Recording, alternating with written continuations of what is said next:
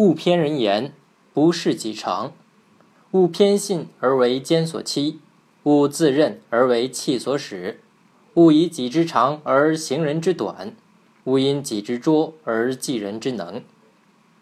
这段话的意思是说，不要盲目的相信某一方面的言辞，而被那些奸邪的小人所欺骗；也不要自以为绝对正确，而被一时的义气所驱使。不要用自己的长处来比较人家的短处，不要因自己的笨拙而嫉妒人家的才能。春秋时期，秦国的国君秦武王生病了，请名医扁鹊来看病。扁鹊望闻问切之后，说：“此病可以治好，请您放心的让我医治吧。”但是秦武王的近臣对秦武王说。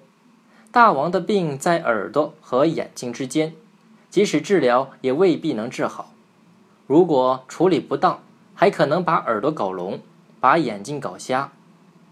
秦武王把近臣的话告诉了扁鹊，扁鹊听了大发脾气，把真实丢在地上，气愤地说：“君王跟懂得医理的人商量治病，却又听信小人胡言乱语，这怎么能治好您的病呢？”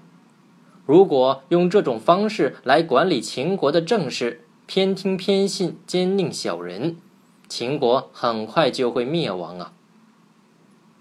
本文中四个“勿”字，是要人树立客观公正的观察问题和处理问题的方法。常言道：“兼听则明，偏听则暗。”注意倾听多方面的声音，就能更全面的了解情况，也能更公正的处理事情。